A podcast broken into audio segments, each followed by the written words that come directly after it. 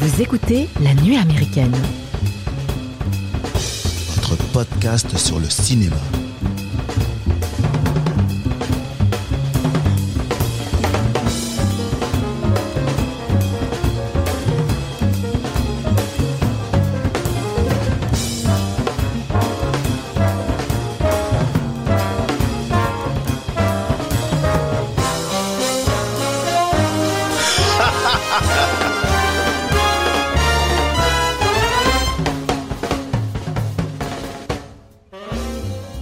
Bonjour les amis et bienvenue à la table de la nuit américaine. Aujourd'hui, on a décidé de vous présenter un épisode spécial actualité. Dans cet épisode, nous allons revenir sur deux sorties de ce début d'année. The Green Knight, sorti sur Prime Video le 3 janvier, réalisé par David Lo-. Yes, c'est comme ça qu'on dit. Avec Dev Patel et Alicia Vikander. Ensuite, nous parlerons de Licorice Pizza, sorti en salle le 5 janvier réalisé pardon, par Paul Thomas Anderson avec à l'affiche Cooper Hoffman, Alana Haim, Bradley Cooper et Sean Penn. Mais avant de vous parler de ces deux films, toute l'équipe tenait à commencer cet épisode en rendant hommage à Peter Bogdanovich, réalisateur, acteur et même critique de cinéma, né le 30 juillet 1939 et décédé le 6 janvier dernier à Los Angeles. Pour euh, m'accompagner aujourd'hui, je suis accompagné de Loris, Julien, Éléonore qui nous rejoindra tout à l'heure et de Mathieu à qui je donne la parole immédiatement. Bonjour déjà. Oui, Hein bonjour. Bonjour. Voilà. Ah oui, la politesse d'abord. Euh, oui. Peter. Non, mais tout fout le camp. Non, mais attendez. Mike, plus il prend ses aises, moins il, moins il est convivial et poli avec nous. Ah, ouais, je suis un tr- ouais, c'est vrai que je suis euh, dès que je voilà, j'ai j'ai un peu plus de professionnalisme et j'en perds mon humanité, tu vois. Ça. Du coup, Peter Pod- Bogdanovich. Peter Bogdanovich. Alors, vous êtes moi, pas je suis sans... un, moi, je suis un peu honteux parce que euh, je savais qui c'était sans savoir qui c'était. C'est le gars que tu vois plein de fois euh, quand tu regardes des films, des séries. Tu te dis ah oui le gars là, je l'ai déjà vu. euh, et une fois seulement que tu Wikipédia son, C'est ça. tu te dis ah oui en fait c'est une sorte de demi-dieu du cinéma. Bah, en fait, c'est ça. Euh, alors, vous n'êtes pas sans savoir qu'il y a comme énormément de personnalités du, du cinéma qui, bah, qui, qui sont décédées récemment. Donc on a on a beaucoup parlé à juste titre de Gaspard Ulliel. Il y a eu Jean-Marc Mm. Vallée, le cinéaste québécois. Euh, il y a Sidney Poitier, donc Mm. qui fut un des grands acteurs américains, le premier acteur euh, black à obtenir un, un Oscar. Mais Peter Bogd- Bogdanovich, on en a pas tellement parlé. En plus, il est mort le même jour que Sidney Poitier, parce que bah, plus personne sait qui est Peter Bogdanovich, alors que c'était une personnalité essentielle de, de la- l'avènement de ce qu'on appelle encore aujourd'hui le nouvel Hollywood, qui fut ce nouvel âge d'or dans les années 70 plus personne s'en souvient. Quand on parle du nouvel Hollywood, on parle qui les voilà les cinéastes qui nous viennent suite à l'esprit, c'est qui? C'est Coppola, Scorsese, Lucas, Spielberg, tu vois. Les, Les plus acteurs c'est rien Clint. Eastwood, euh, machin. euh, tu- ouais, même un peu plus ouais, un peu plus la génération un peu d'après les les De Niro. C'est quoi, c'est de l'autoproduction, des choses un peu comme ça, quoi, où on se laisse un peu plus faire. euh, Enfin, on est moins dirigé par. euh, Ouais, Il y a, il y a toujours les studios. dans le film. Bah, il y a toujours les studios, hein. Il y a, malgré tout, il y a toujours des studios. Euh, et les plus cinéphiles vont peut-être connaître, tu vois, Paul Schrader ou John Milius, tu vois, ces Mhm. mecs-là, ou les Michael Cimino. Mais effectivement, ce sont des, en fait, c'est l'avènement de, de cinéastes qui voulaient s'affranchir de, des studios. Mhm. Euh, mais tous ces mecs-là, ils ont tous, pour la plupart, hein, débuté chez un gars. On a déjà souvent évoqué de ce mec-là, c'est Roger Corman. Le fameux. Le fameux Roger Corman qui faisait des films pour 3 francs 6 sous. Et, euh, et Peter Bogdanovich, comme tous les autres, a débuté là-bas. Il a débuté là-bas en tant que, en tant que comédien. Bon, c'était généralement, il était même pas crédité, tu vois, dans les Mhm. films. Hein. Dans les films de, chez euh, qu'il a tourné avec euh, Roger Corman, il y a les The Wild Angels et il y a The Trip. Alors, The Wild Angels, c'est un film avec euh, Peter Fonda. C'est les prémices de Easy Rider. Easy Rider, c'est vraiment là le film tutélaire, tu vois, de- du nouvel Hollywood. Mhm. The Trip, on retrouve aussi Peter Fonda et au scénario Jack Nicholson. Jack Nicholson, c'est vraiment la figure, tu vois, du nouvel Hollywood. Euh, l'histoire, pour vous dire, bon, c'est vraiment là où on reconnaît le Jack Nicholson des années 70. c'est un comédien, euh, un comédien, pardon, un, un personnage qui se sépare de sa femme et du coup, bah, il est pas très bien. Donc, qu'est-ce qu'il va faire? Il va prendre du LSD. on Ah est, oui Bonne idée. Ah, Bah c'est ouais. normal. C'est quoi le problème? On est donc entre 67 et 70. C'est vraiment, ça, c'est la contre-culture. Mhm. Et Peter Bogdanovich, le l'image qu'on a de lui maintenant, c'est une espèce de dandy du cinéma. Quand tu le vois apparaître, c'est dans des séries télé ou dans des Oui, films. Et tout le temps un petit foulard. il a toujours son petit foulard, c'est ses grosses lunettes. Exactement. Et il a, et il est, mais il est comme ça en fait. Hein. C'est une espèce de d'esthète, tu vois, du, du cinéma. très imprégné par le cinéma classique hollywoodien. D'ailleurs, il fera des hommages à Howard Hawks, ce sera son premier documentaire. Il fera un hommage aussi à un film majeur du documentaire qui est un- dédié à John Ford. Il a écrit un bouquin formidable. Moi, c'est un des premiers bouquins que j'ai lu sur le cinéma qui, euh, qui s'appelle Moi, Orson Welles. C'est des entretiens avec Orson Welles. C'est fabuleux. Mais malgré tout, il est aussi imprégné de cette contre-culture. Il, Mhm. déba- il débute là-dedans. Et son premier film en tant que son premier film de fiction, c'est un film qui s'appelle La cible, The Target. Je vous pitch très rapidement pour vous dire en fait à quel point il est, en- il est déjà imprégné de cette contre-culture. Euh, le personnage principal, un blond bien sous tout rapport, c'est un vétéran du Vietnam, il retourne chez lui, il va travailler dans les assurances. On voit vraiment le mec un peu sympathique mais un peu fadasse. Et un matin il se lève, il prend une carabine, il tue sa femme, il tue ses parents, il, il se barre, il va sur une butte à proximité d'une autoroute, il tire sur toutes les bagnoles, il tire sur tout le monde. C'est Rambo, quoi. Voilà, il bute euh, tout ce qui est possible de buter. Parallèlement à ça, on voit euh, le Boris Karloff. Boris Karloff, qui est donc, tout le monde le connaît, c'était le Frankenstein, tu vois, dans les films Universal. C'est un, bah, c'est des- il joue un peu son propre rôle. Hein. C'est un acteur qui est en fin de carrière, qui aspire à la retraite. Et il y a une séquence qui est assez fabuleuse où il est justement avec Peter Bogda- Bogdanovich qui joue dedans. Il regarde un film à la télé, et un, qui est un vieux classique du cinéma, et il a cette réplique, tu vois, un peu sentencieuse, mais en même temps très nostalgique, en disant les meilleurs films et les meilleures histoires ont déjà été faites, ont déjà été réalisées. Quand il dit ça, donc là on est en 68-69, c'est quand même assez dingue parce que justement on est à l'orée du Mhm. nouvel Hollywood, d'un nouvel âge d'or. Donc quand Peter Bogdanovich fait dire ça à Boris Karloff, ça a énormément de sens Mhm. pour ce qu'on est en train de faire, ce, que, ce qui va se construire. Donc Peter Bogdanovich, à ce moment-là, donc c'est vraiment un cinéaste de l'underground. Mais du coup, c'était alors c'était un cinéaste euh, à la fois euh, comment dire. Il était quand même moderne comme gars. Je veux dire, euh, il donnait aussi ses billes au nouveau. Il, euh, tu vois, il s'investissait dans le nouveau cinéma. Il restait pas que euh, classique, j'ai envie de dire, parce qu'il a, il a l'air d'être un mec aussi classique, très euh, Alors, imprégné. par- ouais, ouais, complètement, complètement. En fait, son cinéma, c'est un cinéma classique. C'est ouais, comme je disais, un- un- très influencé par Ford, par Mm. par Wells, par euh, Hawks. Mais, Mais en même temps, effectivement, il va il va traiter aussi, il va parler de la jeunesse américaine et il va embaucher des, des comédiens américains qu'on va découvrir. Jeff Bridges, l'un de ses premiers rôles, c'est en 71 dans La dernière séance d'accord. où il, il- il parle justement d'une, de la jeunesse en fait euh, du Texas, dans un petit bled du Texas. C'est une chronique, comment ils vivent avec euh, bah, leur vie qui est faite de, de matchs de football, tu vois, de, de cinéma, de draguer les filles, de se bourrer la gueule. On, on est vraiment, ouais, c'est le début des années 70, c'est ce, ce cinéma-là. Et ce cinéma-là va rencontrer énormément de succès. Peter Bogdanovich, quand il sort la dernière séance, c'est une star. Et il rencontre sur ce tournage euh, Sybil Shepherd. Sybil Shepherd, c'était un mannequin avant de, de faire ce film-là, un mannequin qui était déjà assez célèbre. Vous la verrez plus tard aux côtés de Robert De Niro dans Taxi Driver, c'est la belle blonde tu vois, qui l'emmène au cinéma. Et eux deux vont devenir un couple star. À cette époque-là, dans début des années 70, Peter Bogdanovich, il est dans, dans la presse ou partout, on ne parle que de lui, du Mhm. couple qu'il forme avec euh, Sybil Shepherd. Mhm. Il va réaliser après des films comme euh, La Barbe à Papa, si vous n'avez pas vu ça, ça je vous le conseille, c'est un film magnifique. Avec Ryan O'Neill. Ryan O'Neill, je sais pas si vous avez dit quelque chose, le nom, mais vous le connaissez forcément parce que vous avez vu Barry Lyndon, c'est Barry Lyndon.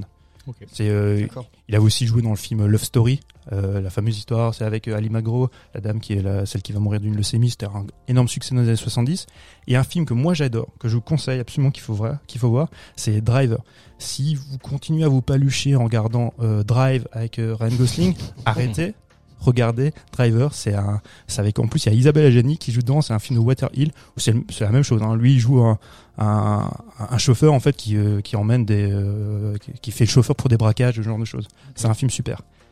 Et sur ce film-là, euh, La Barbe à Papa, qui a été aussi un énorme succès, il y a Tatum O'Neill, qui est la fille de Ryan O'Neill et qui sera la, l'actrice la plus jeune, enfin une des actrices les plus jeunes à obtenir un Oscar pour ce rôle. À l'âge de 10 ans, elle a eu l'Oscar du meilleur second rôle féminin. Ah oui. C'est un très beau road movie. C'est vraiment un super film où Ryan O'Neill il joue un, une espèce d'escroc qui vend des bibles comme ça à la sauvette. Il fait, fait plein de magouilles et par un concours de circonstances, il va devoir euh, emmener cette fille pour l'emmener, je crois, au Kansas, si je me souviens bien, pour retrouver sa tante. Et en fait, c'est tout ce parcours. Alors, il y a plein de bons sentiments, mais en même temps, c'est c'est drôle, c'est vraiment bien écrit, c'est vraiment un super film. Et donc à cette époque-là, dans les années 70, c'est une star, vraiment. Au même niveau que ouais, que des Coppola ou que des Scorsese. Mais après, voilà, ça va décroître, il va avoir des insuccès à non plus finir. Jusqu'à, je crois, en 84, où il fait un film qui s'appelle Masque, que moi j'aime pas beaucoup, qui est un peu niais, un peu cucu, avec Cher, le- la chanteuse Cher, qui en plus obtiendra un prix d'interprétation à Cannes pour ce rôle. Ah ouais. Ouais. Mais après, ce sera vraiment continuellement le, tu vois, le, le déclin. Et euh, oui, vous, vous le connaissez. Oui, Mike, parce que tu me regardes, tu veux me dire quelque chose Voix de l'eau.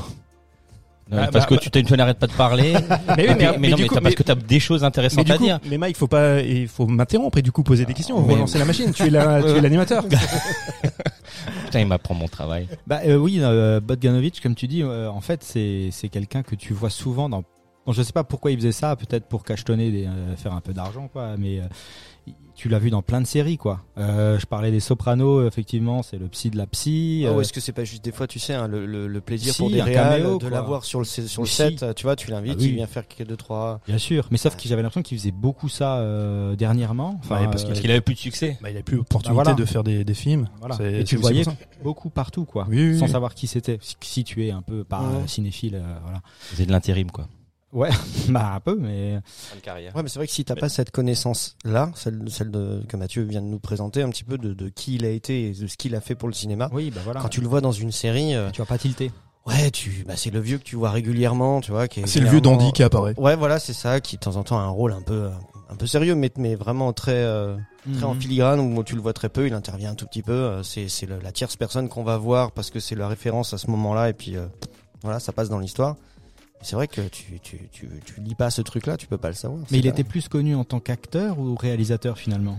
Bah, par la suite, en, tant que comédien, en fait, maintenant, en fait, on- comme tu le disais, on le connaît plus en tant que comédien, mais à l'époque, c'était vraiment un cinéaste accompli et reconnu et connu de- aussi bien dans le métier que par le public. Et il jouait tout le temps dans les films qu'il réalise? Non, Non. non, non, non, non, non, non, non, ça devenait de plus en plus rare. Mais en, en fait, pour vous dire, il était vraiment devenu, bah, euh, sais, ces couples stars avec Sybil Shepherd, c'était ça. C'est comme les couples stars qu'on a Mhm. maintenant. Enfin, dans les débuts des années 70, dans la presse, tu vois, ou même la presse à scandale, on les voyait constamment.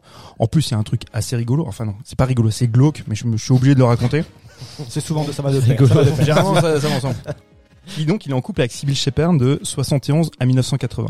En 80, il, y a, il réalise le film euh, Tout le monde riait, donc c'est avec Audrey Hepburn et Ben Gazzara. Sur ce tournage, il rencontre une nana, s'appelle Dorothy Strater. C'est une playmate. Elle a 20 ans. Ouais. Voilà un peu le délire. Donc forcément, il tombe amoureux. Elle, euh, la fameuse Dorothy, elle est en couple avec un gars qui s'appelle Paul Snyder. C'est pas un gars très très sympa ce monsieur, mais pas du tout Ok. et elle se sépare de lui. Ils sont en instance de divorce. Pareil, Peter Bogdanovich qui aime bien se montrer, ils font la une aussi de toute la presse un peu à scandale, tu les vois bras dessus bras dessous. Le Paul Snyder, il apprécie pas des masses. Mhm. Il va aller voir Dorothy le 14 août 1980, il la viole, il l'assassine et se suicide. Oh la vache. Ça va pas durer longtemps idylle, Dans le rigolo là du coup. mais le truc, moi qui me fait un peu sourire, c'est pas drôle non plus, hein, mais euh, huit ans plus tard, en 1988, Bogdanovich, bah, il va épouser en fait la sœur de Dorothy. Il dit, ça reste en famille, il va épouser euh, Louis Strater, avec qui il va divorcer en 2001. Ah les mecs. Euh, donc il se dit, bah, il y a écoute, la Rocco qui arrive. Ah oui. ouais, c'est ça. Et une question, moi j'ai lu que c'était aussi un critique de cinéma, mais dans quel sens il participait à quoi? Il le faisait comment Au ce- début, en fait, au, au début de sa carrière, quand parallèlement au fait qu'il était comédien, qui, qui achetonnait un petit peu à droite et à gauche, il a aussi fait des critiques dans, dans la presse. Mais ça a pas duré longtemps. Il était, il est connu.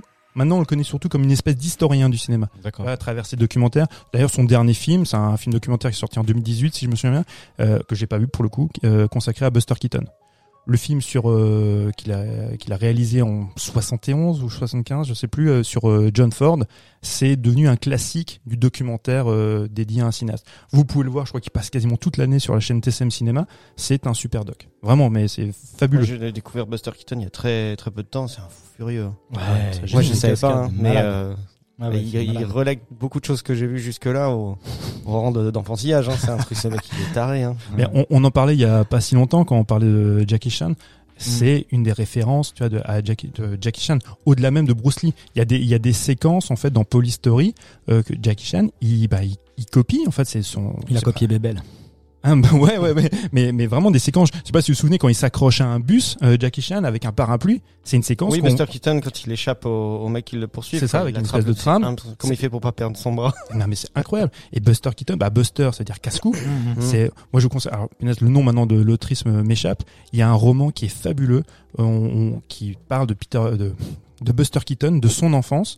Il a commencé au théâtre sur les planches avec ses, avec ses parents. Son père le prenait pour, pour faire le jeter tu vois, de la scène. Ouais, c'est ça. Le balancer en coulisses, le jeter de la scène pour faire rire le public. Et le gamin il revenait et tout avec deux trois bosses. Et, c'était ça. tous les soirs. trois boss. Hey, papa, tu me relances. Et, et en fait, toute sa carrière, en fait, le début de sa carrière, c'est ça, c'était faire des cascades. Ok. Et, le bon, maintenant on Bon. dérive un petit peu sur. Mais juste pour finir là-dessus, quand Mhm. vous voyez Buster Keaton, j'avais déjà vu son visage impassible. Tu vois, Mhm. il n'exprime rien par son par son visage. On en parlait quand on parlait du film euh, Boulevard du Crépuscule, donc les masques de cire. Et c'est ça, lui en fait, il exprimait tout par la gestuelle, par le corps, par ce qu'il exprime par ouais, par ce, par le mouvement. On en parlait aussi quand on parlait de Mad Max. Enfin, Mad Max. Si vous regardez Mad Max, et si vous regardez le mécano de la générale de Bus- Buster Keaton, vous allez halluciner par la puissance du mouvement, la puissance cinétique des deux films qui sont extrêmement liés. Non, c'est, il faut regarder les films de Buster Keaton, je ne le répéterai jamais assez, c'est dinguissime. Ah Ouais, c'est ouf. Ok, on va passer. Euh, mais merci pour cette belle hommage. Tu nous as, pour tu nous as appris beaucoup de choses. et Du coup, ça donne que- envie de, de, de découvrir euh, Qui était Bogdanovich, Ouais, ouais, ouais. bah vraiment. Du coup, enfin, ces films, s'intéresser un peu plus, ouais, parce que souvent des gens effectivement euh, meurent. Il y a des hommages, tu sais pas trop qui c'est, et À après, surveiller, ils vont pas rétrospectivement, tu regardes et tu dis ah putain j'ai lu. Ouais, bon bah. Peut-être faire des trucs un peu, euh, des rétrospectives et des choses un peu sympas. Peut-être sur Arte si on a de la chance ou des trucs un peu. Non, on a Je- pas. je- je- bah, il y en a peut-être. je- J'avoue, j'ai pas regardé. Alors, moi, je les ai en DVD, mais euh, j'ai pas eu de rétrospective. Après, vous savez, il y a, il y a d'autres cinéastes majeurs du nouvel Hollywood. Tout, tout le monde a oublié. Des, Ouais. des Bob Rafelson, des Al Ashby, le, le scénariste Robert Town. C'était des mecs, mais des, des personnages, ma- des personnalités majeures, tu vois, du nouvel Hollywood. Hum. Tout le monde s'en fout. Enfin, tout le monde les a oubliés. On, on pense encore aujourd'hui à Lucas, Spielberg, Scorsese, Coppola pour certains, tu vois, ou De Palma. Mais vraiment, ce qu'il en reste, ceux qui ont réussi à traverser les décennies, c'est vraiment ce, voilà, Spielberg, Scorsese. Finalement, aujourd'hui, les films qu'on voit encore de cet héritage-là, même Friedkin, Friedkin, c'est un peu oublié, tu vois. Mm. Chimino, bon, le pauvre est décédé, mais Chimino, c'est, c'est- enfin, on n'en parle même plus. Il y a éventuellement, lui qui, qui, a, qui a navigué un petit peu parallèlement à ça, c'est euh, Terrence Malick. Ah oui, ok. Mhm. Même, même Kubrick, Kubrick, il a jamais été vraiment euh, associé au Nouvel Hollywood. Mhm. Alors que c'est un peu cette génération, tu vois, des, Mhm. enfin, un peu plus, un peu plus âgé que les, que les Scorsese et Spielberg, mais un peu de cette, la génération des, ouais, C'est des, peut-être aussi parce que leurs- ces films sont moins accessibles aussi, je pense, non? Ça joue peut-être, ouais. Ouais, enfin, alors, à l'é- à l'époque, en, les films de Kubrick, tu veux dire? Ouais. Ku- Kubrick, Exemple, quoi. ou bah, Malik ou quoi. Je veux dire, c'est un public particulier. Hein. Quand on a vu un, faut pour aller voir le deuxième, tu te, tu te poses quand même la question. bah, Ma- Malik, en fait, son premier film, The Badlands, c'est un, c'est un succès. C'est euh, vraiment quand tu vois The Badlands, c'est typiquement un film du nouvel Hollywood. C'est un road movie avec euh, un couple. C'est c'est le film qui annonce euh, tueur en nez, ce genre de film. Tu vois, Mm. on est vraiment là-dedans. Et euh, avec Martin Sheen qui joue une espèce de, de James Dean. Et euh, vraiment, ça, c'est un film qui annonce, euh, tu vois, le, le, le nouvel Hollywood. Après, effectivement, il va un petit peu s'en éloigner. Kubrick, lui, il est à la marge de tout, en fait. c'est ça. En fait, Kubrick, tu peux, c'est une identité cinématographique à lui tout seul. Ouais, il n'est ouais. pas identifié euh, Nouvel Hollywood. Il est Stanley Kubrick. Oui, il a eu des succès. Ouais, mais ils sont, c'est ça, ils sont connus pour certaines de leurs œuvres, euh, de leurs premières œuvres ou les œuvres qui ont fait le plus parler d'eux, qui les ont définies, on va dire, plus ou moins dans la mémoire du cinéma. Mais c'est, c'est, euh, je veux dire, si tu prends nous déjà nous notre génération à nous, il faut déjà faire un travail pour voir ces films-là où on les a vus parce que ça passait encore à la télé ou quoi. Mais déjà au Cinoche on les a pas vus. Pour voir, tu vois ce que je veux dire? Comment est-ce que tu touches les nouvelles générations de, de, de Après- cinéphiles? Après, il y, a- y a des films quand même emblématiques du Nouvel Hollywood qui, encore aujourd'hui, à mon sens, sont quand même, même si tu les as pas vus, sont connus. Tu vois, Easy Rider, Taxi Driver, Les Parrains. Oui, mais c'est ce que je dis, C'est- c'est une sorte de, de legacy un peu, c'est-à-dire les mecs ont, ont marqué leur temps et ont, et ont marqué le cinéma par des œuvres majeures qui sont devenues des œuvres cultes puis des classiques. Et c'est des choses que, que ça tu peux éventuellement aller les voir, mais c'est ça qui, comment dire, ça, ça définit un style de, de, de cinéma à une époque. Mais ces gens-là, quand ils ont, ils ont évolué et les films qu'ils ont fait par la suite ressemblent pas forcément à ce qu'ils ont fait au départ. Ce pourquoi ils sont vraiment euh, réputés ou connus. Tu veux dire, ceux- en fait, euh, ceux qu'on connaît encore aujourd'hui, les Scorsese et Spielberg, tu vois, qui se sont démarqués en fait de Ah, leurs bon, là, films. exemples particuliers, ouais, parce que le mec a réussi à, il y a, là, c'est des gars qui sont restés réguliers dans Oui, la- c'est des gars qui ont réussi à s'adapter.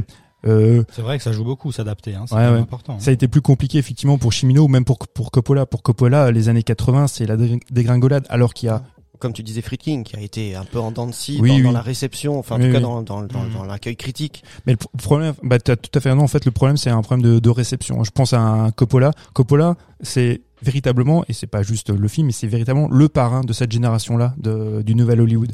C'est lui qui lance le Lucas, et tu vois, et Spielberg. Enfin, Mhm. avec Lucas, ils vont faire euh, la compagnie Zitrop. C'est, euh, c'est vraiment le fer de lance.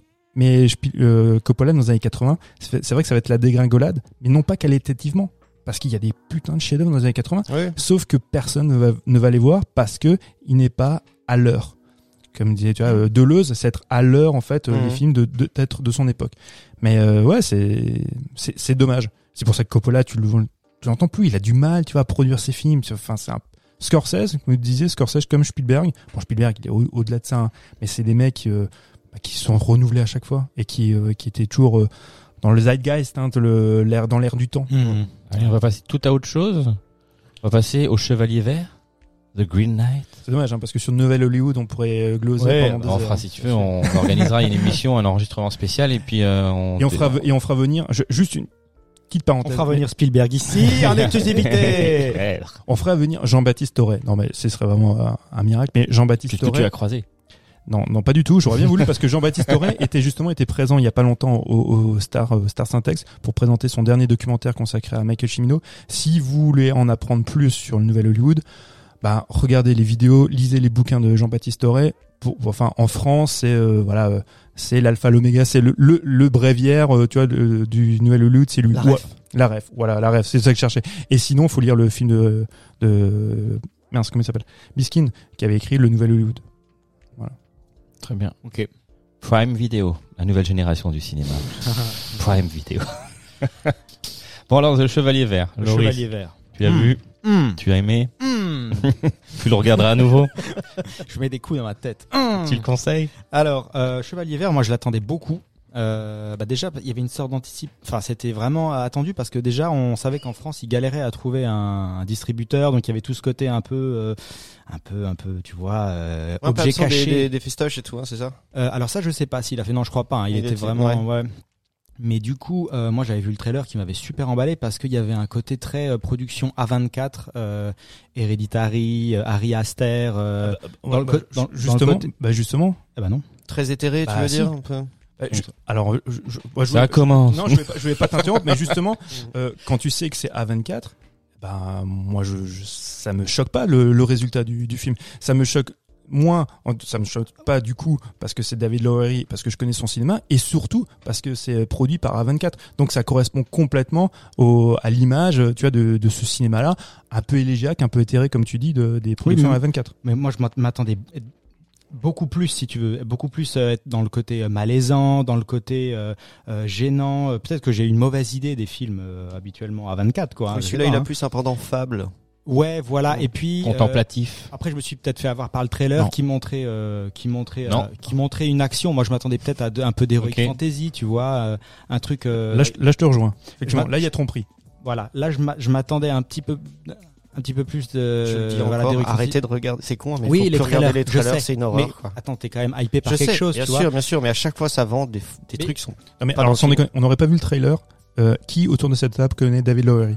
Non, Non. On l'aurait pas traité aujourd'hui. C'est vrai. Je, je vous l'aurais, je vous l'aurais- franchement, moi je vous l'aurais peut-être recommandé parce que je connais son cinéma et que j'adore son cinéma, mais on n'en aurait pas parlé sinon. Après, tu sais qu'il y a Dev Patel, tu as euh, Vikander, tu, tu vois, c'est euh, c'est Ouais, quand mais- même, il y a quelque chose, quoi. Ouais, mais Dev Patel, alors euh, j'aime beaucoup le comédien, en plus je le trouve très bon dans ce film. C'est pas des têtes d'affiche encore. Non, Dev c'est Patel, sûr, tu vois. c'est sûr. De- Dev Patel, quand il fait, quand il, il a joué dans des films qui ont marqué, c'est parce que derrière il y avait un concept, tu vois. Mhm. Vois, Je pense, tu vois, euh, euh, bah, le film qu'il a fait connaître, euh, Danny Slumdog- Boyle, tu vois. Slumdog. Bah c'est ça. hein. Per- Personne sait qui c'est avant. Ou quand il tourne, Oui. euh, quand il tourne euh, mince chez notre ami euh, Nate Blomkamp, bah, Chappie. tu, tu regardes pas Chappie pour euh, Dev Patel. Tu vois ce que Comment non, mais, ça non mais tu, tu vois ce que je veux dire? Oui, bah oui, C'est- oui, ouais, il y a eu c'est- Jackman. Voilà. oui, c'est ça qu'on voit 5 minutes. Donc du coup, tu vas pour lui. Mais regarde, là, c'est la même chose. Hein. Je suis désolé, les mecs. euh, ils- ils- quand tu, tu lis le cast un peu du truc, et dans dans dans d'autres d'autres films encore là aussi, où ils mettent en avant sur la promo euh, les grands noms, tu vois. Ouais. Euh, prenons, bah, tu vois, tu prends Licorice Pizza, euh, dont on parlera ou dont on a parlé, je ne sais plus. On, Dont on parlera. on, parle- on va parler tout à l'heure. Et, euh, et ce, euh, ce, ce, ce, ce truc-là, quand tu vois les, les noms qui sont mis en avant, putain, mais les mecs, ils, ils c'est pas les, les rôles les plus importants de ce film, mais loin de là. Mais c'est eux dont Ouais, on mais- te cite en Oui, non mais Licorice Pizza, en fait, la, la marque, c'est Paul Thomas Anderson. C'est comme Oui. Tarantino. C'est la, c'est la marque. Tu vas pour voir un film Paul Thomas Anderson.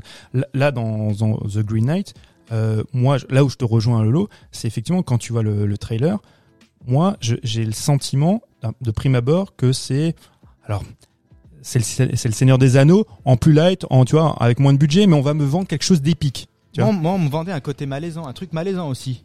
Moi, je, voyais un peu, il y avait de l'héréditary là-dedans, un peu de, pas de Midsommar, mais si tu veux, il y avait un côté un peu, il te prend, il te prend au cerveau et il te, bon, il, le film essaye de faire ça un petit peu, mais tu sens que il veut quand même raconter donc euh, ça, ça, le- la fable de Gauvin, quoi, euh, le chevalier, etc. Donc c'est Ouais, la fable arthurienne. déjà, moi, je la connaissais pas, hein, la fable. J'ai regardé après, Non plus. après le film pour savoir de quoi ça parle, etc. Donc déjà, je conseille aux gens qui veulent voir ce film éventuellement de lire avant, de connaître l'histoire. Ça peut peut-être un peu guider pendant que tu regardes le film. Euh, après, moi, ce que je reproche au film, c'est euh, bon, les scènes, euh, les, les dialogues sont plutôt bien écrits. Par contre, euh, je me suis fait, mais je me suis emmerdé à un point à des moments. Euh, Il y a des scènes où c'est très contemplatif. Alors, euh, je, je savais pas trop quoi euh, penser de certaines scènes parce que peut-être je les comprenais pas. Euh, en tout cas, j'ai beaucoup aimé bon, le côté esthétique. Il est très très beau. Euh, il y a des couleurs euh, assez magnifiques, euh, la, la lumière. voilà. Pour ce côté-là, je- j'en ai eu pour mon argent entre guillemets. Mais par contre, des fois, j'ai l'impression que c'est très pompeux. Quoi. Il veut raconter des trucs que des fois les gens ben connaissent pas. Euh, et puis, ben, tu comprends pas trop ce qui se passe et que c'est très long. Et euh, voilà, je me suis, je me suis quand même globalement ennuyé face au film, même si j'ai trouvé vraiment. Non, mais j'ai même avis. Mais il y a des dialogues, ennuyé il y a des Moi, dialogues J'ai qui sont adoré cool. ce film. Il y a, y a- j'ai Oui, beaucoup aimé l'acteur. que- euh, l'acteur- J'ai oublié son nom, l'acteur. Je crois qu'il est australien. Euh, Qui euh, Joel- Ah, Joel Egerton? Ouais. Oui, C'est lui Oui, oui, c'est lui. lui, c'est lui. Je sais pas s'il est australien, mais bref, j'ai bien aimé. Si, je crois. J'ai bien aimé son rôle rôle. dans le film, notamment euh, voilà certaines certaines scènes où il, il discute dans son château et qui sont assis avec lui. C'était pas mal. Mhm. Mais sinon globalement, ouais, je me suis je me suis atrocement fait chier quoi. Euh, même si je l'ai trouvé très beau. Moi, j'ai, très rapidement, hein, je, je vais pas m'é- m'étendre, mais j'ai beaucoup aimé ce film. Euh, généralement, moi, j'ai un défaut. Il y a des films que je regarde avec une- un œil un peu analytique. Tu vois. Et, euh, pour, et ce film-là, je n'ai regardé qu'une seule fois parce que je veux pas me priver d'une- d'un nouveau visionnage avec peut-être un regard plus analytique. Mais je me suis laissé, mais vraiment porter, transporter par, par la beauté, tu vois, mais élégiaque du film, par la beauté formelle du, du film qui m'a mais, mais transporté au niveau des, des émotions. C'est un film qui pour moi est, euh, je sais pas, sensuel et sensitif. Mais clairement, quand, quand moi je, enfin, je voyais ces images dès, dès que ça commence, c'est euh, un tableau qui s'anime. La, la première séquence, tu vois, avec ce plan fixe, tu sais même pas trop ce qui se passe. Tu vois des animaux, tu vois une baraque, au loin, tu vois quelque chose qui brûle.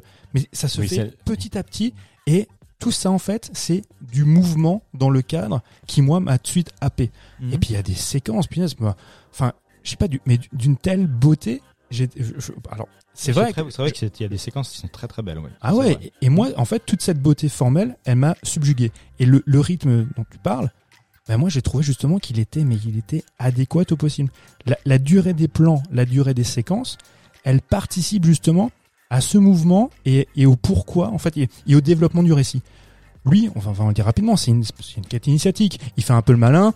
En fait, on, il, il- il- parce qu'il a besoin de, de se révéler dans cette mytho- mythologie de la geste art- arthurienne. Oui, c'est ça. Il veut être un, il veut être un héros. Il veut être Voilà. connu. Parce que, parce que dans le film, comme c'est présenté, la différence euh, du récit arthurien, il n'est pas à la table ronde. Donc Exact. lui, on, on- c'est vrai, il n'est pas Oui, encore à oui, il table se ronde. sent tu vois, pas c'est- légitime là, bah, y c'est être même- de bah, il n'est même pas chevalier. Non, bah non. Il est pas chevalier du tout pour l'instant. Il est juste euh, de. re- Il, enfin, il est. Il est euh, Bah, il vit de oisiveté. c'est une relation de sang euh, du, du roi d'Arthur. Oui, c'est ça, c'est le neveu. fils de sa sœur. Ouais, C'est voilà. ça, c'est le neveu du. Il vit de sa condition, quoi. C'est ça, il vit d'o- d'oisiveté et Mm. puis de, de petits plaisirs. Mais en fait, il lui manque quelque chose, c'est de s'inscrire justement dans cette geste arthurienne et de s'inscrire dans cette mythologie. Donc, il va faire le malin. D'avoir un destin, en fait. Voilà, donc quand quand il y a le, le, le chevalier vert qui vient. Vas-y. Non, c'est juste parce que moi, je, euh, je- qu'on m'explique comme dit, moi je connais pas euh, la fable non plus, mais euh, la, la, l'impression que j'ai eue au début, c'est-à-dire c'est qu'effectivement, donc il est, il est quand même noble parce que donc de, de, de son par le sang, Par le sang, ouais. mais il n'est pas chevalier par ses actes. Tu vois, comme il lui explique à un moment donné, il dit moi j'ai rien à raconter, j'ai rien fait d'héroïque. euh, il le dit, le roi lui demande de lui raconter un truc, et là en fait, si j'ai bien compris, le rituel qui déclenche justement cette euh, ce- ce- ce- Cette quête. cette quête initiatique, c'est sa mère qui fait un truc. Et t'as un peu l'impression qu'elle est saoulée euh, bah, de son comportement, justement, qui est pas du tout un comportement de chevalier. C'est-à-dire, il, Hmm. il voit des femmes de, euh, de petite vertu. Enfin, mais il, il passe ses nuits tout le temps avec la même. Il est plus ou moins amoureux, mais non. Oui, Bon, bah, bref. bah, il est amoureux, Il mais est il a, il a une vie dissolue et faite de plaisir. Ouais, donc en gros, c'est ça. Il picole. Il y en a d'autres autour de cette table. il rentre sous. Il Moi, je me sens pas concerné, Non, mais je voudrais bien. hein. Si, si l'occasion se présente. Moi, là, une vie dissolue, j'en veux une. Allô, allô, il y a quelqu'un? Oui, Bref, vas-y. et du coup, je me suis dit, mais alors en fait, euh, d'accord, bon, bah c'est sa mère qui est un peu mystique, on sait pas trop. Enfin, on nous explique vraiment pas grand chose, tu vois. C'est Ouais, on- aussi ça qui m'a un petit peu, euh, comment dire, j'ai eu du mal, euh, pas pas du mal. Il y a plein de choses que j'ai aimé aussi, mais c'est vrai qu'à un moment donné, je me suis dit, pourquoi en fait on lui fait faire ça euh, Quelle est la finalité de cette histoire ça. Tu comprends le principe du film qui est la quête initiatique, ça tu comprends sans problème, mais j'ai l'impression qu'il te il laisse, comme tu le dis, beaucoup d'indices ou beaucoup de choses que toi, tu dois essayer de comprendre ou tu dois essayer de te renseigner pour savoir ce que c'est. Et ça, c'est un effort qui, qui, qui, me, qui me gonfle un peu des fois. quoi. Euh, J'ai pas envie d'aller sur la page Wikipédia juste après le film pour comprendre ce qui s'est passé. J'ai envie qu'on me l'explique, que ce soit par une narration environnementale, que ce soit euh, euh, dans le film, que ce soit, tu vois, euh, distillé dans le film. Mais j'ai voilà, donne-moi plus d'éléments pour que je puisse te suivre, quoi. J'ai envie, euh, j'ai envie de comprendre ce qui se passe dans le film. Et des fois, je, me sentais un peu perdu. Même si, comme je le répète, j'ai trouvé le film très beau et il y a des scènes où je me suis dit, je me fais chier, mais c'est super beau. Mais c'est marrant parce qu'en fait, moi, mais c'est bizarre, j'ai pas perçu ça du tout. Moi, en fait, Mm. les enjeux euh, narratifs, bah, j'ai trouvé évident justement par euh, bah, simplement par la mise en scène, par le déroulement, tu vois, de, de l'intrigue. Quand vous me dites, on comprend pas le pourquoi, mais je, je vous avoue que moi, alors j'ai peut-être mon tort, ça ne posait aucun problème. C'est quand lui, moi, ce que je comprends, c'est qu'il a besoin de se révéler en tant que héros parce qu'il faut qu'il s'inscrive dans le mythe, dans la mythologie. Il va faire cet acte qui devrait être un acte héroïque, mais qui est un acte de bêtise. Tu vois, de, de couper la, La la tête tête, du chevalier du chevalier vert. Mais parce qu'il fait ça, parce que du coup, en coupant la tête du, du, du gars, mais il s'inscrit dans cette, dans cette mythologie. Tu vois, il dit voilà, euh, ce- il va pas juste lui, lui couper le doigt. Il, il, il va montrer aux autres, mais je, je mérite. Tu vois. Oui, c'est ça, c'est qu'il il va tout de suite dans l'excès parce qu'il sait pas gérer en fait ce, moment-là, quoi. D'ailleurs, il lui dit attaque-moi. Le gars lui dit non, c'est pas ça qu'on va faire. Ouais. C'est que toi, tu vas porter ton coup et dans un an, tu auras le même. C'est ça. À Et- ce moment-là, moi, je, je sais pas, je lui coupe pas la tête. Oui, Tu mais. vois, je- Et bien sûr, moi je lui aurais caressé le menton. Bah, et on n'en parle plus. Ouais, bon, on Tu vois, va- Et tu va aurais pas rien à raconter hein. du coup, Bon. tu serais pas Et serais, chevalier. et je serais, mais euh, moi de toute façon, je, je serais jamais chevalier. Hein, on va pas se mentir. Déjà, euh, déjà l'uniforme, enfin l'uniforme, le- ça ne me va pas. L'armure ne me va pas. Mais après, ce qui se passe, c'est que du coup, quand il part, parce Oui. qu'il y a un an, c'est cool. Il y a ce parcours initiatique, mais moi, ça ne me surprend pas que tu vois qu'il y a la longueur des plans et le rythme. C'est parce que il sait très bien qu'il va vers sa mort et Mm. qu'il va pas, tu vois, euh, au galop vers ta mort, tu vois. Et euh, moi, tout ça, ça, ça, ça ne me surprend pas parce que tout son parcours est fait. Alors, il y a bien sûr, comme dans tout parcours initiatique, il y a certaines embûches, il y a des, il y a des rencontres, tu vois, qui vont le construire. Et, et tout ça, toutes ces rencontres-là, vont construire le, le final. Moi, j'ai adoré le renard. Oui, il est très, Ah oui, oui. Il, il est beau ce renard. Au milieu oui. de ce, justement, tu vois, dans ce, alors c'est visuel, hein, ça reste très, très visuel. Bon, après, j'aime les renards. Mais le renard veut dire. Il veut dire quoi le renard? Il y a une signification, non? Bah, c'est rusé, c'est fourbe. Ouais, et puis il est, Un peu comme toi. C'est ça.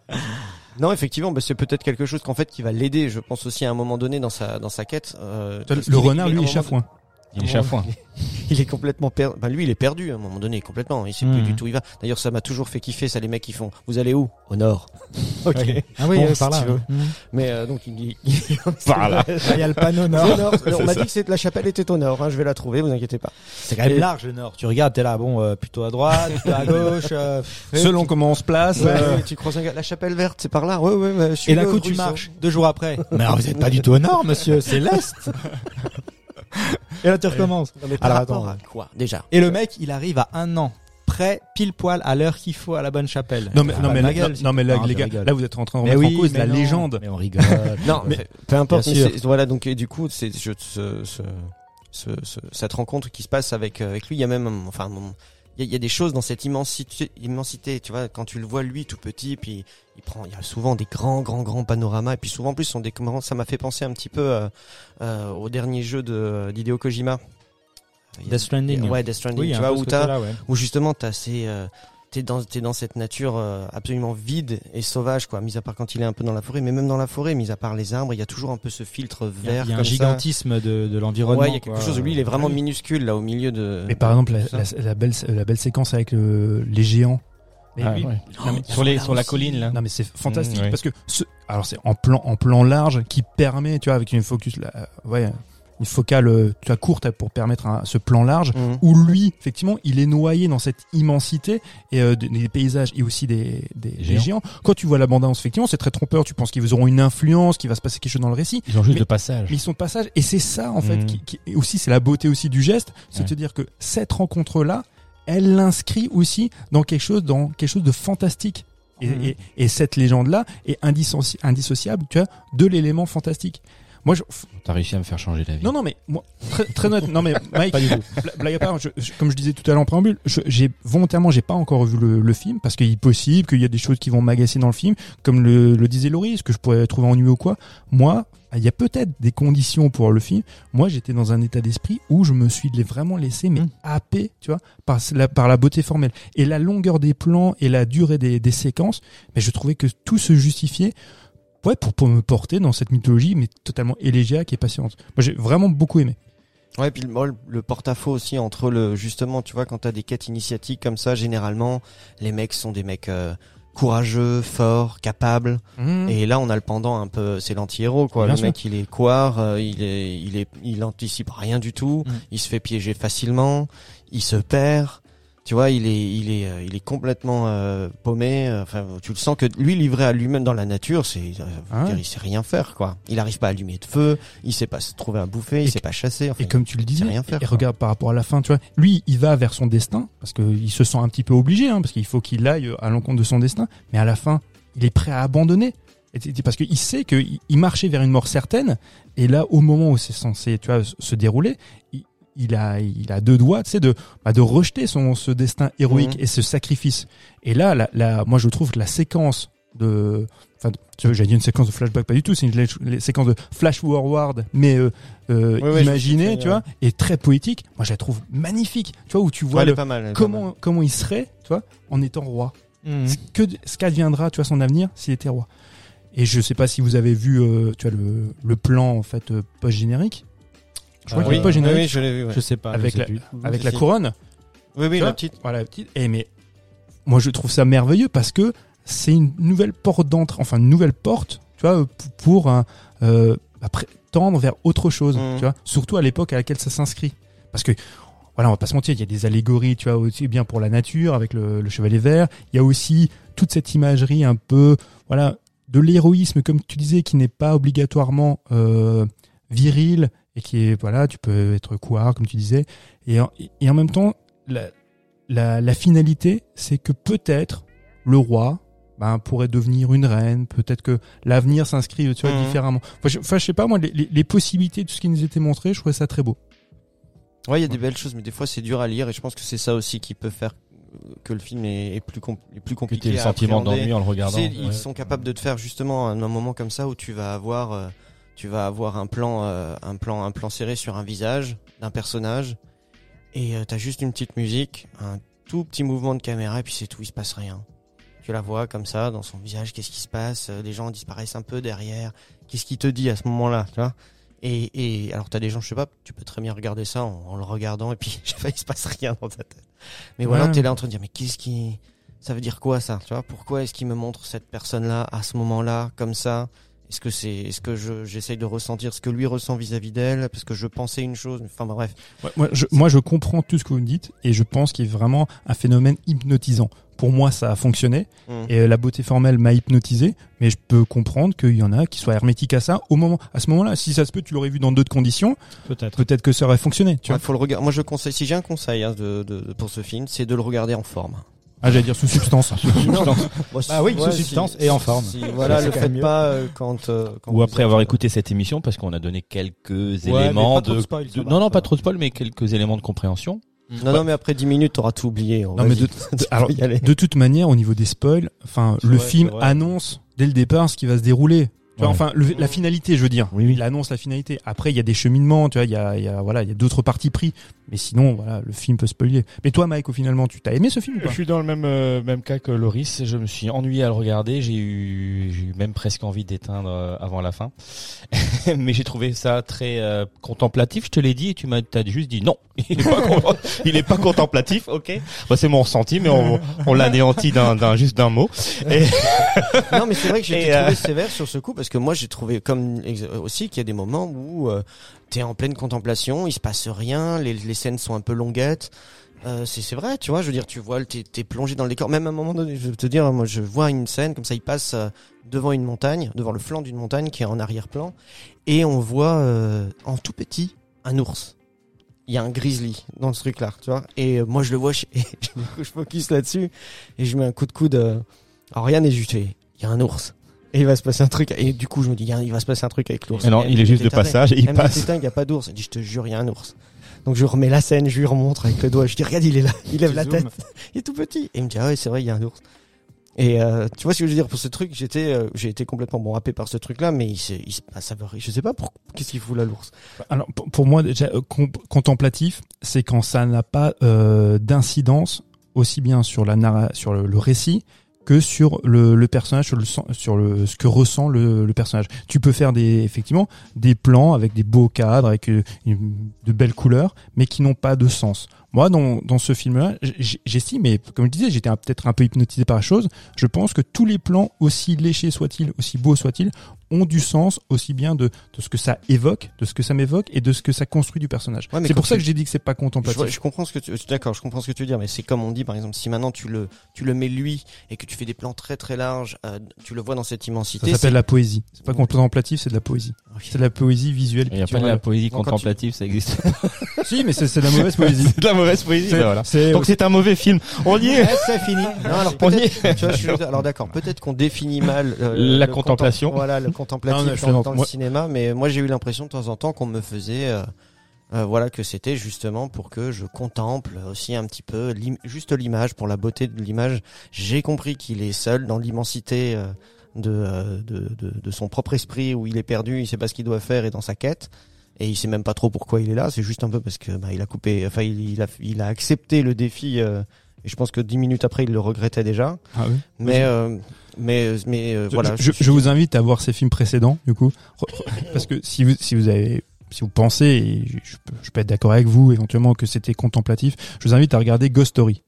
Quelqu'un Ah a vu ah, Ghost Story vu. Avec euh, Casey Affleck. Ouais, ouais, qui Mm. le fantôme. Donc ça c'est un de ses films préfé- précédents. Vous l'avez vu, ça Tout à fait. ouais. Donc il y a quand même aussi des séquences. On se souvient tous de la séquence de, de la tarte qui est, qui est mangée.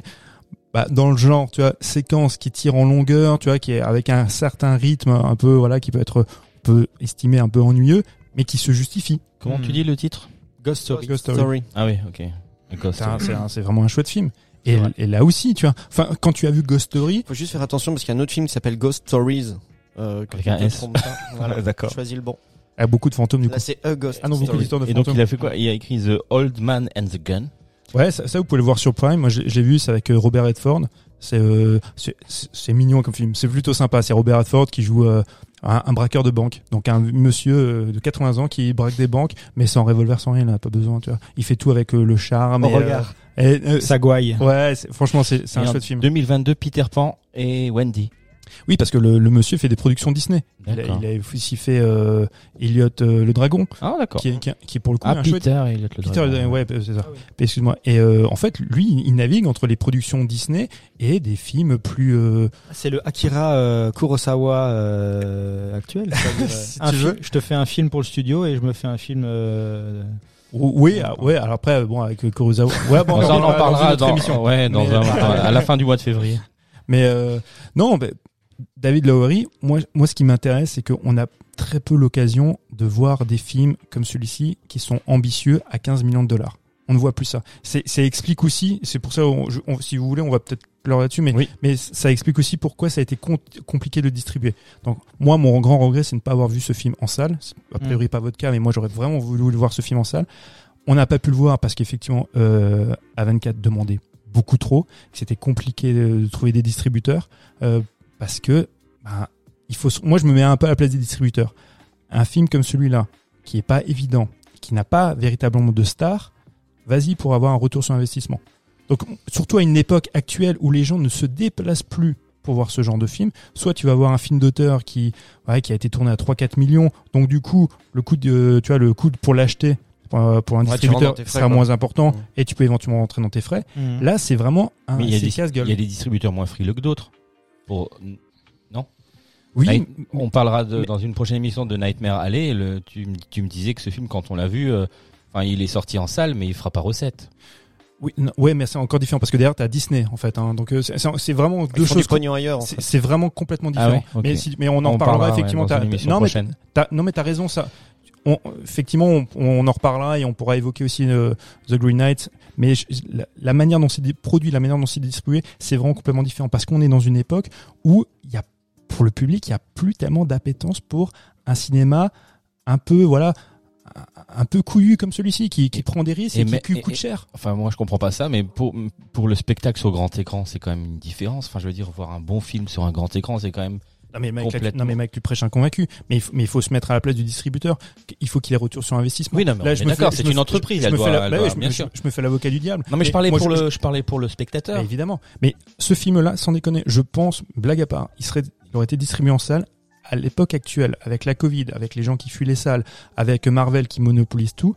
Je pense qu'il ne fait même pas 100 000 entrées.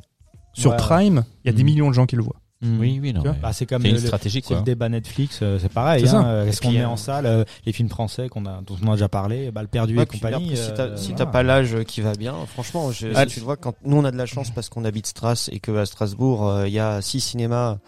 Euh, t'as le choix, tu peux avoir un abonnement cinéma et puis tu peux aller voir le Cinoche assez rap- euh, le Cinoche rapidement. Moi je me rappelle quand on était jeune et qu'on voulait aller au Cinoche. Alors nous on a eu de la chance parce qu'on a eu une assoce culturelle qui avait une salle pour euh, balancer des films et on pouvait. Tu te rappelles à l'époque combien on payait le Cinoche?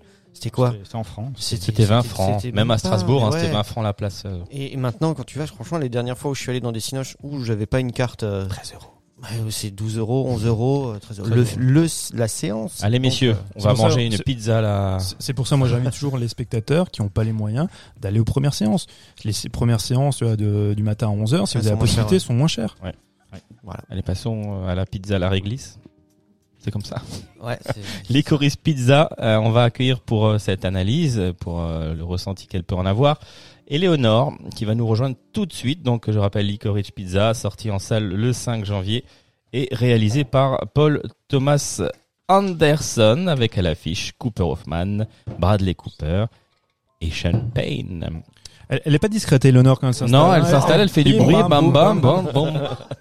J'ai- d'ad- tu vois, j'ai un petit peu essayé de meubler pour pour qu'elle puisse s'installer. Elle en prend pas compte, elle prend son temps. Non, mais, alors, à sa décharge, la pauvre Eleanor est très perturée parce qu'elle a pas sa place Elle a pas sa habituelle. habituelle, ouais, le. Et ça, vous rendez pas compte, mais Chut, faut pas le dire. Trop tard, c'est trop tard. Bonjour Éléonore, Bonjour. ça va? Oui, parfait.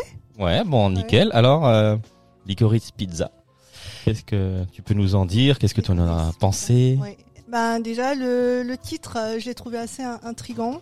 Euh, je me suis dit bon bah c'est ça va forcément parler de pizza. Hein. en fait non. Ah oui, alors attends, juste avant, avant que tu, avant que tu, que tu développes, moi j'ai une question pour vous, hein, pas forcément pour euh, si on Mathieu. aime la pizza, Non, mais j'adore la pizza. le titre, il le titre, il évoque quoi dans ce film-là? Bah, Pourquoi ce titre-là Oui. Ou alors c'est, euh, il n'y a pas forcément euh, de sens entre le choix d'un titre et le, et le film ou qu'est-ce qui, qu'est-ce Si qui se quand passe même un petit peu. Oui, non, mais non, mais je sais pas. Je, je demande Bah, là, je vois, je, je voyais pas le, le lien. Je, je alors je suis assez d'accord dans le sens où il est, il euh, après avoir vu le film hein, et en Oui, voyant bah, oui. non, moi je me suis laissé expliquer euh, que euh, Licorice Pizza c'était, euh, si tu veux, c'était une pizza réglisse et en fait c'est le nom un peu argot euh, euh, qu'on donnait euh, aux 33 tours. Ah, ah bah voilà. Ok. Mais, mais justement, pizza Mais, réglisse, la, la, la réglisse, ça, ça, vous fait, enfin, ça fait penser justement vinyle. au bonbon. Un vinyle. Au. Ah vinyle. non, au bonbon aussi. Et Oui, donc ça évoque 45. forcément. Ah non. Arrête. ça Moi c'est le dégoût tout de suite. Attends, attends, Ça évoque forcément le souvenir. Enfin, moi j'en mangeais de la réglisse euh, en rouleau, Voilà, ah vous oui. savez. Moi j'adore ça. donc Oui, de notre épisode d'Halloween on le sait. hein. ça, ça évoque aussi, voilà, une certaine euh, nostalgie. Je pense que le que le, le réalisateur a voulu mettre en Moi, je avant. l'ai appelé Paul Thomas Anderson. Il m'a donné la réponse. Alors, effectivement, il Ouais. m'a dit, Clairement. pitié, il m'a dit, mais Sacré pour te rejoindre. d'adresse. Hein. Bah, eh, oh, tu me connais ou pas? Effectivement, la réglisse et la pizza, ce sont les deux saveurs qui, euh, qui, qui, pour lesquelles sont, il est extrêmement nostalgique, qui lui rappelle donc son enfance. Mais c'est aussi, effectivement, le nom d'une chaîne de, de disques de, qui vendait des, des vinyles et ça, la réglisse rappelle euh, la le, le vinyle. Mais quand tu parlais, c'est du sens qu'un titre peut avoir dans un film. Ah, pff, Réservoir Dogs. Voilà. Tu vois, les autres films de Peter, euh, PTA, euh, je sais pas moi, que je prends euh, Punch Drunk Love. Tu vois, Inherent Vice. C'est- Il y a pas forcément de sens. tu Oui, mais c'était ma question. Est-ce qu'il est forcément, il doit y avoir forcément un sens dans le choix d'un titre de film ou pas? C'est mieux, tu vois, genre Jurassic Park, au moins, tu sais. Tu sais à quoi t'attendre. compris. Ok. La grande vadrouille. Ouais, il y a de ça Mm, aussi. y a de C'est ça un, aussi. c'est un road movie, euh, tu vois. euh. On va aller place euh, allez, à Eleonore. Vas-y, Ouais. continue ton, Ouais, ton on- propos. On, on sent que c'est un, un film assez personnel. Euh, on- D'après ce que j'ai compris, euh, ça a été tourné dans la vallée de San Fernando en Californie, le lieu où le réalisateur a grandi.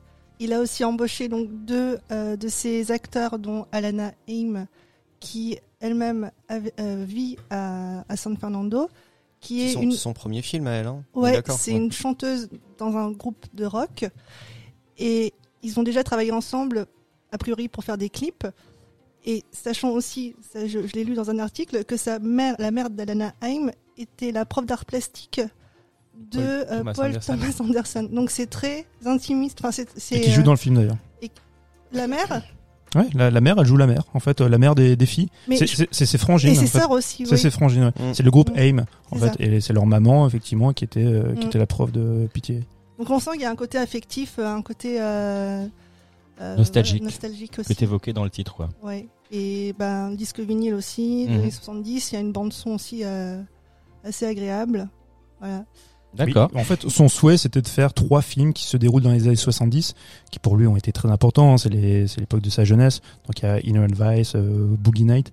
On, on l'a vachement rapproché, tu vois, de ce qu'a fait euh, Tarantino euh, avec son dernier film, qui est Once Upon a Time in Hollywood. Donc qui, qui les deux, d'une certaine manière, évoquent avec Les années nostalgie. 70. Ouais, ben Mmh. Tarantino c'est en 69 donc on est vraiment c'est vraiment la fin tu vois de du mouvement hippie enfin et euh, mais en fait ils voulaient évoquer euh, leur jeunesse et une jeunesse un peu ouais, fantasmatique. Tu m'as pas demandé mais moi j'ai- j'aime beaucoup le film, je considère que c'est un bijou ce film. Oui, oui, on va, on va, euh, on va continuer sur Eleonore et puis après on va parler de toi, t'inquiète. Tu vois, je mets toujours j'avance- je, mets- je ramène toujours tout à moi. Non, pas du tout. Non, non, c'est pas. T'as euh, Cooper Hoffman aussi, euh, moi qui me faisait beaucoup penser à, euh, à Ron dans.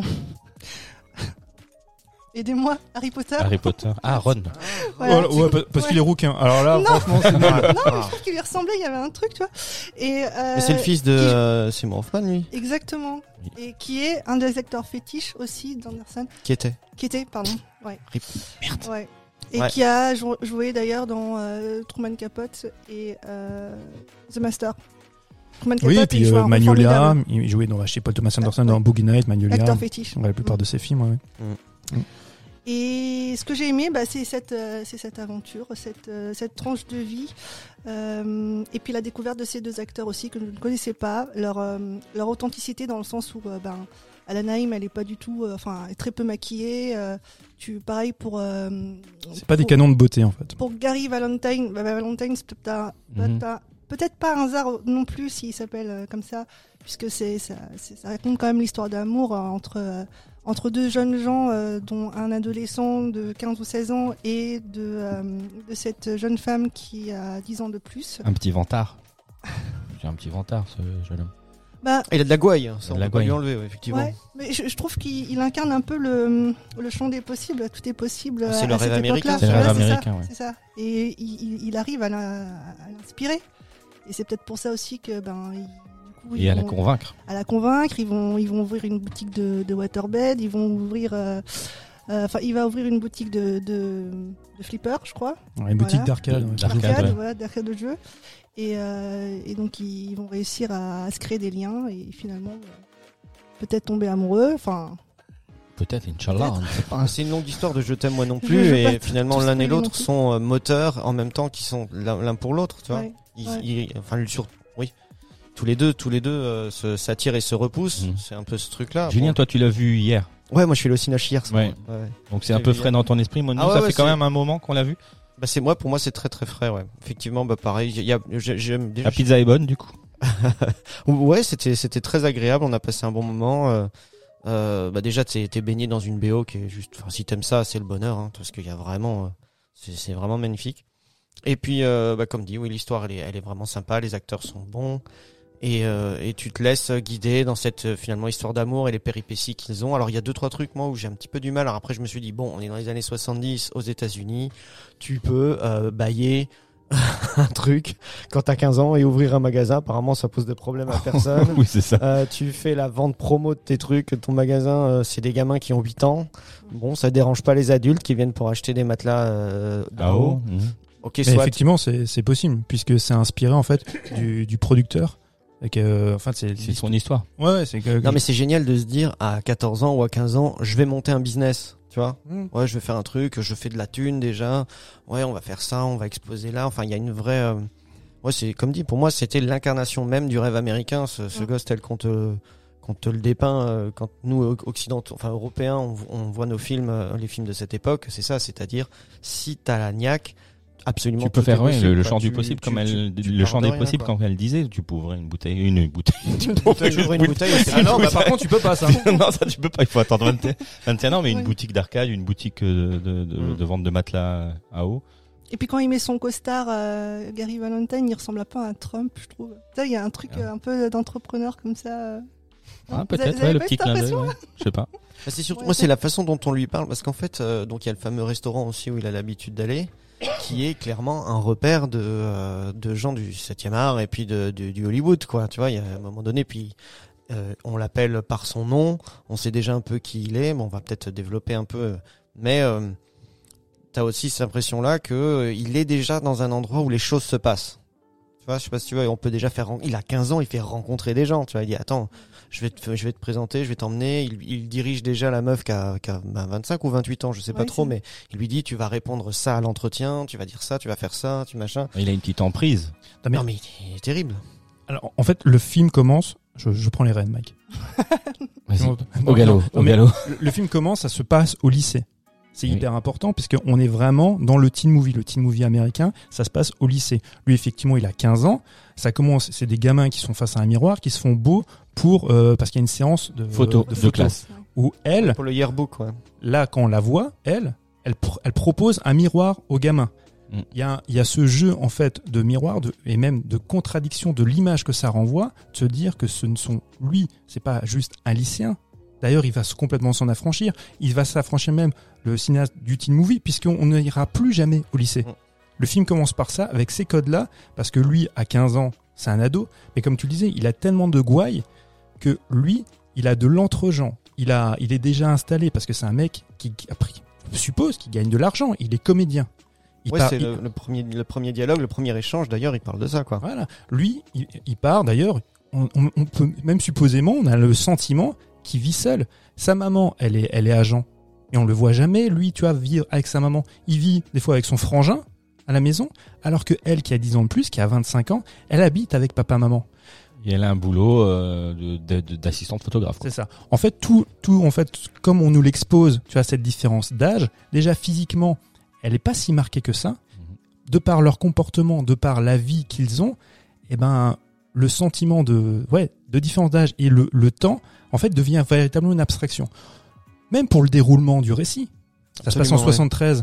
73. Ça dure quoi Un an Deux ans cette pas, on a eu, nous, on a On eu sait beaucoup pas. de mal à se dire, putain, mais combien de temps ça dure euh, Qu'est-ce qui, combien de temps il s'est en passé a entre ça idée. et ça Parce ça, que ouais. quand tu es adolescent, et qui plus est quand tu es amoureux, le temps est une abstraction complète. Et lui, lui qui est effectivement, à la différence d'elle, bah, donc il est déjà un petit peu installé, donc il fait ses- son boulot de comédien. Il, il a aucun problème, tu vois, à avoir des gens, comme tu disais, à créer, à créer une entreprise. Elle, elle végète un petit peu, tu vois, euh, professionnellement. Pour elle, c'est un peu plus compliqué. Elle habite avec papa, maman, avec tout le poids aussi culturel et culturel de Mhm. judéo-chrétienne, enfin, judaïque en l'occurrence.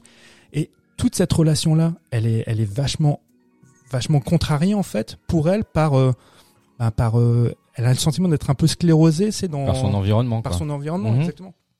Moi, ce qui, ce qui m'a fasciné aussi, euh, c'est, je pense que dès le départ, ils sont amoureux. Ça, c'est c'est le postulat dans lequel je suis parti. Ils sont amoureux, ils s'aiment Mhm. dès le départ.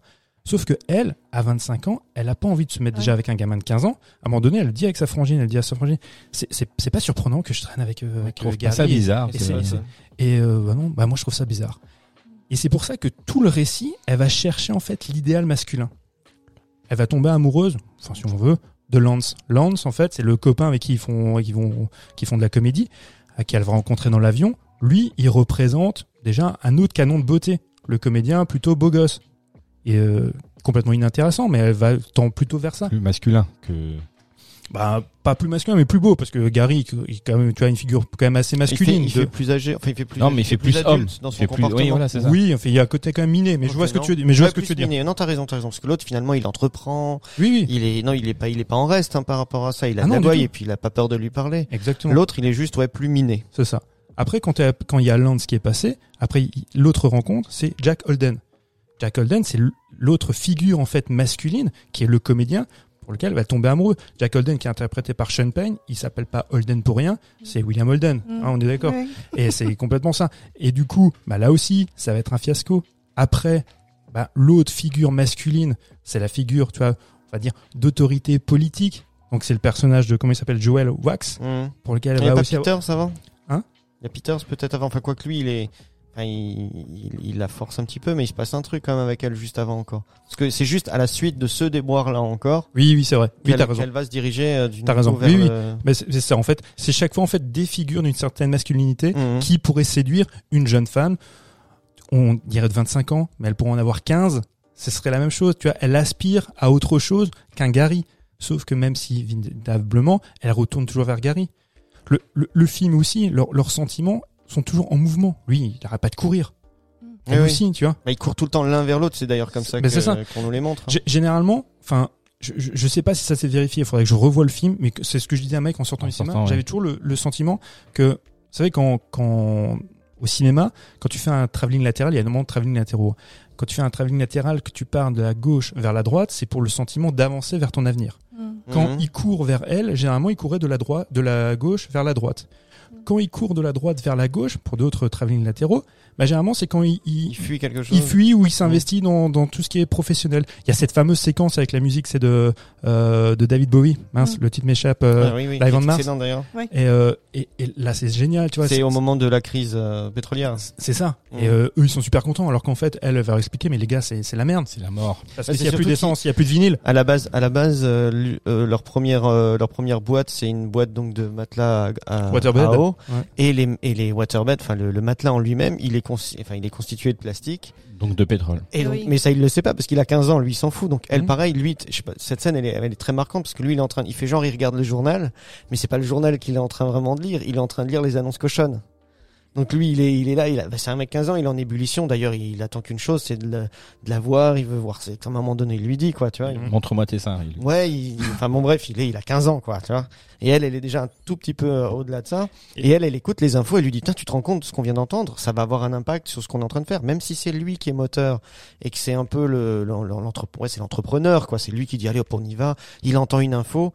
Et lui, il a le. C'est pas le gestionnaire, quoi. C'est pas le juste exactement, c'est ça. C'est vraiment lui, c'est lui, c'est l'idée, c'est le créatif du truc. Quand il entend dans une discussion euh, un peu justement d'initié que telle loi va être votée, il est pas con. Tu vois, il dit ah Ouais. attends là il y a un truc et si moi je veux être bon, je vais être le premier à faire ça. Mais par contre sur tout ce qui est derrière euh, le financier, et tout ce qui est voilà le important, euh, il, il, il a pas la notion de que elle est là. Mais ce qui nous rappelle, effectivement, là, t'as raison, ce qui nous rappelle qu'il a 15 ans, c'est parce que souvent, on est impressionné, effectivement, par, euh, bah, par sa gouaille et par euh, le fait qu'il soit, soit un entrepreneur. Ce qui nous rappelle toujours qu'il a 15 ans, ce sont des, des événements, des éléments très graveleux. Quand il, quand il est en train de jouer avec ses potes, qui fait semblant de se masturber, Mhm. voilà, c'est là, elle le regarde, elle fait putain, ouais, putain, c'est un ado, en fait, c'est un gamin. Quand il regarde les, les annonces et les trucs porno, Mhm. c'est- que ça, c'est ces petites séquences, tu vois, qui nous disent, ouais, putain, en fait, c'est un, c'est un gosse, quoi. C'est vraiment un gamin. Il y a, il y a une séquence que je trouve aussi géniale, c'est quand ils sont dans leur bureau, elle, elle fait, elle fait de la vente par téléphone pour les matelas. Ah oui, Et c'est là- génial. Elle va lui montrer que c'est une comédienne. Et puis euh, elle drague, elle prend sa voix suave et elle lui explique ouais, je suis une je suis une comédienne. Et du coup, suite à ça, ils vont faire ce casting. Le casting, la séquence de casting, je la trouve dingue. C'est quand elle passe euh, tu vois chez, chez cette dame qui puis lui explique, ils font jamais dire non. Donc elle dit oui, Oui, à, tout. ouais. Ah ouais, ouais. C'est génial. Donc elle parle latin, Par elle parle euh. Mais ça, je pense que ça se trouve, c'est c'est plus ou moins vrai, ça, parce qu'après, c'est elle qui le possible, rajoute. ouais. Mais oui, elle lui demande, vous savez monter à cheval? Oui. Vous savez tirer à l'arc? Oui. Vois, elle, dit- elle dit oui à tout, quoi. Ah ouais, cette séquence elle est géniale. Ouais. Et c'est suite à ça après qu'elle va rencontrer effectivement le personnage de Jack euh, Holden, Mmh, tout à interprété fait. par euh, Sean Payne. Oui, parce qu'elle passe un, elle passe une, euh, une audition, quoi. Ouais, c'est ça. Il y a, en fait, moi, ce que j'ai trouvé brillant dans ce film aussi, c'est- c'est l'écriture. Il y a jamais, vous savez, comme dans la plupart des, des films, c'est ces scènes d'exposition ou alors ces scènes explicatives. Il y a une séquence, moi, qui m'a vachement marqué. Sur le moment, tu te dis, bon, qu'est-ce qu'elle fout là? Elle veut pas dire grand chose. C'est quand lui, il fait une audition. Et qu'il se change, ah, il doit se changer rapidement, Ouais. machin. Et cette séquence-là nous explique que il a 15 ans, il a has-been. il ne tournera plus parce qu'il ne, re- il ne, il ne correspond plus bah, à, à- au comédien qu'il était quand il était plus jeune, c'est avec ce. Déjà son physique. Bah, je Elle pense le que dit tout de suite. bah, c'est ça quand il était. Bah, c'est ça. tu manges bien toi, hein, t'as fini tes légumes. Il est là gigantesque le mec. Ouais. Tu peux pas jouer un enfant. Alors quand il jouait avant, je pense que c'était une espèce d'enfant star. Il avait ce côté un peu jovial, un peu joufflu, et ça marche très bien. Mm. Sauf que maintenant, il a plus le- le physique adéquat.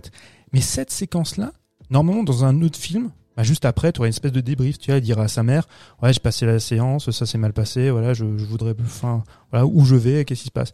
Mais non, il y a pas, il y a jamais ça. Il y a pas de scène explicative. On fait- il fait confiance à sa mise en scène et au spectateur. Et Léonore, toi, qu'est-ce qui t'a, qu'est-ce qui t'a marqué dans ce film? Qu'est-ce qui t'a le plus, enfin, en sortant de la salle, qu'est-ce que tu t'es dit?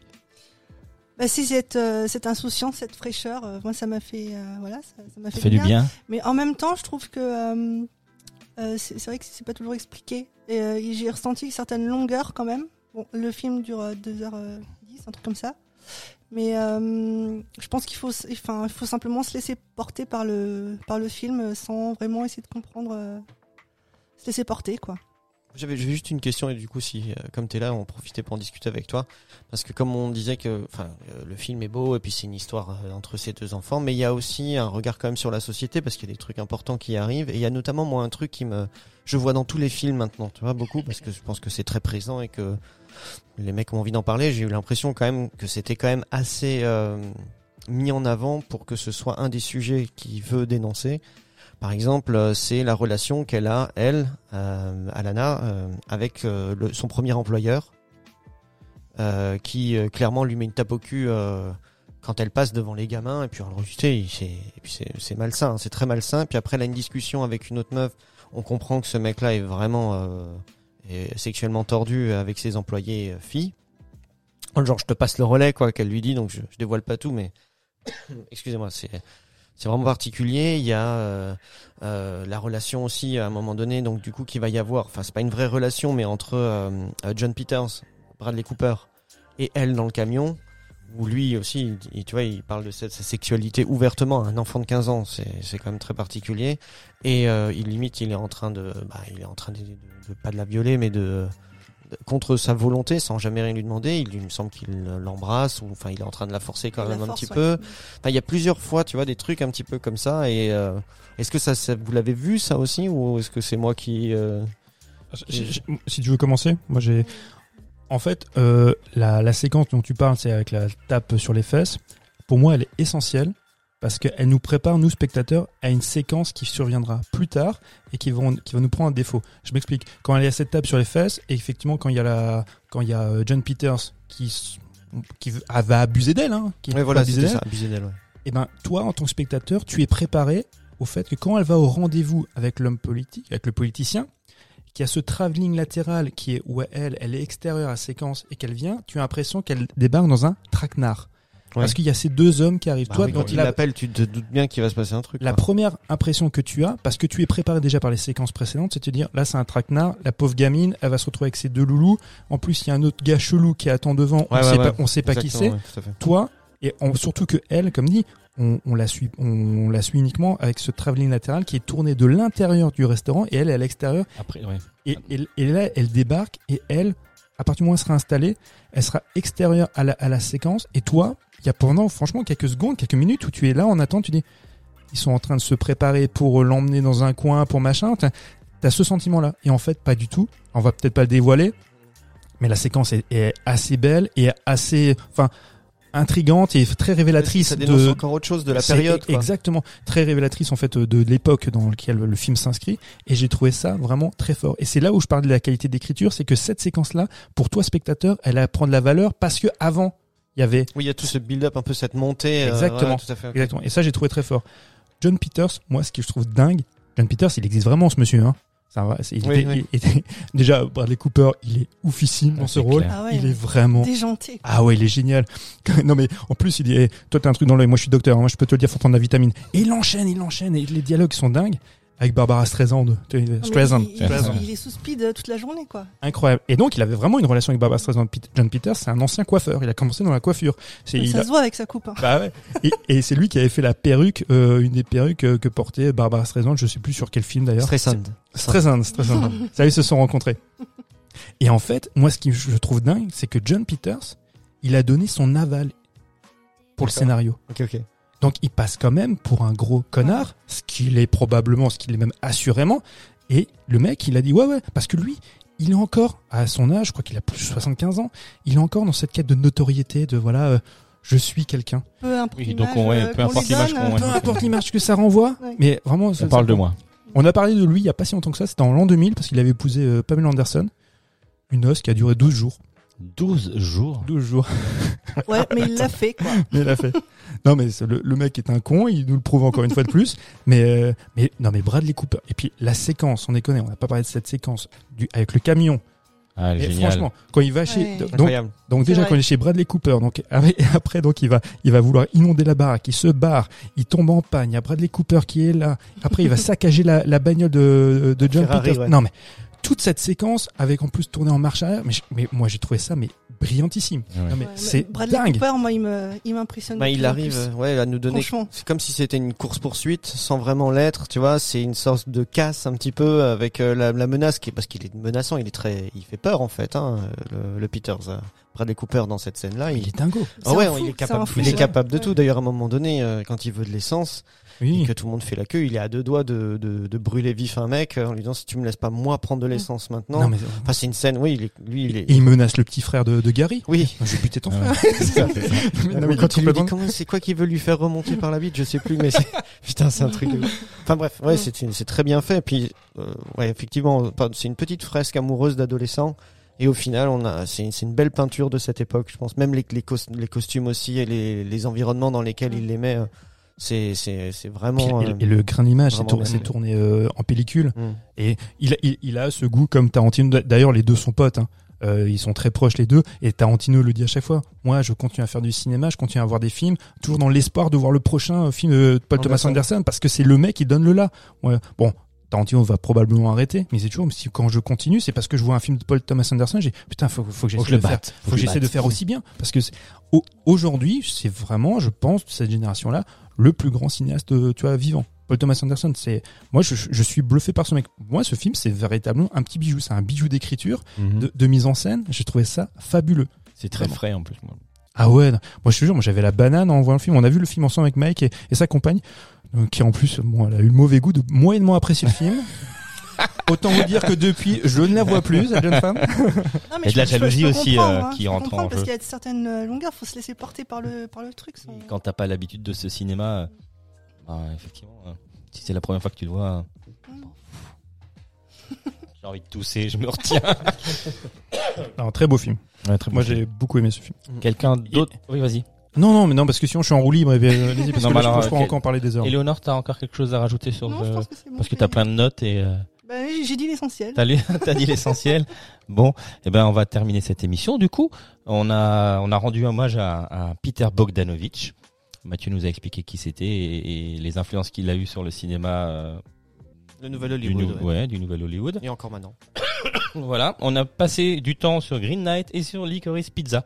En tout cas, merci de nous avoir donné votre avis, les garçons. Loris, voilà, Il était aux toilettes? Il était aux toilettes. Et Lé- et Léonore, Mathieu et Julien, merci à vous les auditeurs de nous avoir écoutés. On vous rappelle qu'on se retrouve dans 15 jours pour un épisode consacré au, enfin consacré en partie au film de Luc Besson, Léon.